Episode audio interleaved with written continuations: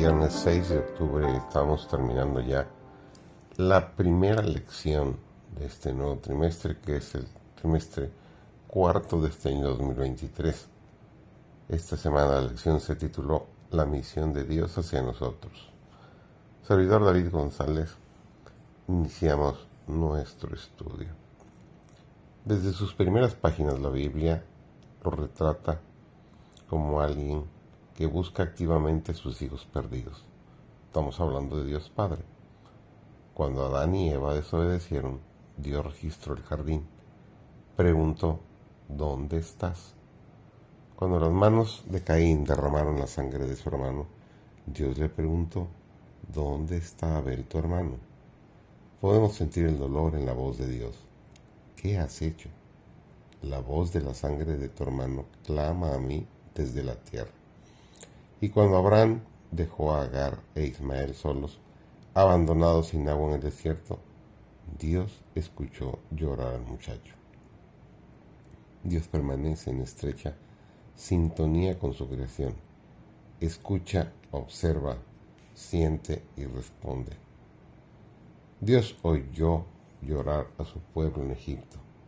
Vio al bebé Moisés flotando en una barca improvisada en el río Nilo vio una princesa egipcia que lo adoptaba y vio a Moisés ascender al poder y alcanzar influencia en la corte de Faraón.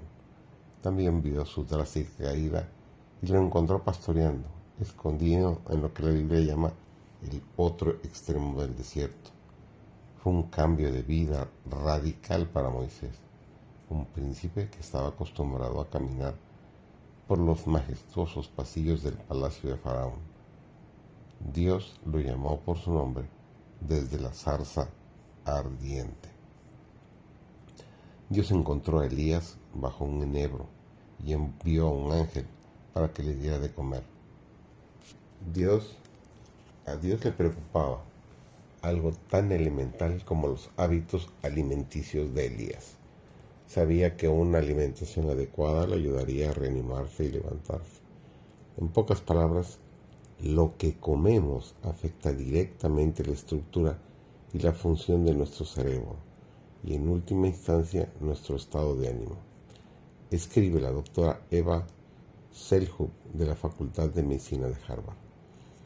Selhub compara el cerebro con un automóvil caro que funciona mejor con gasolina de primera calidad.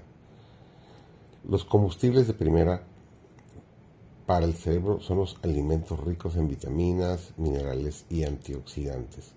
El combustible barato, que puede dañar el cerebro y afectar negativamente el estado de ánimo, son los alimentos procesados y los alimentos ricos en azúcares refinados. Lo interesante es que durante muchos años la ciencia médica no reconoció plenamente la conexión entre el estado de ánimo y la alimentación, afirma Selhut. Pero Dios sí conocía esa conexión.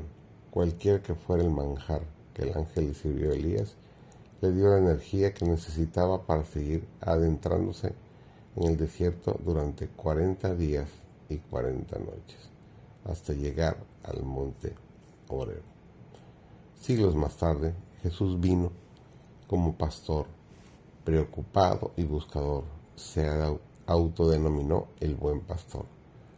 Él conoce sus ovejas, abandona el redil para buscarlas y reunirlas, e incluso da la vida por ellas. Es el pastor que deja las 99 ovejas para encontrar una sola oveja perdida. Tal como lo describe Mateo, el pastor se alegra más de encontrar a la oveja perdida que de las 99 que nunca se descarriaron. El relato de Lucas hace extensiva esta alegría, afirmando que hay más alegría en el cielo.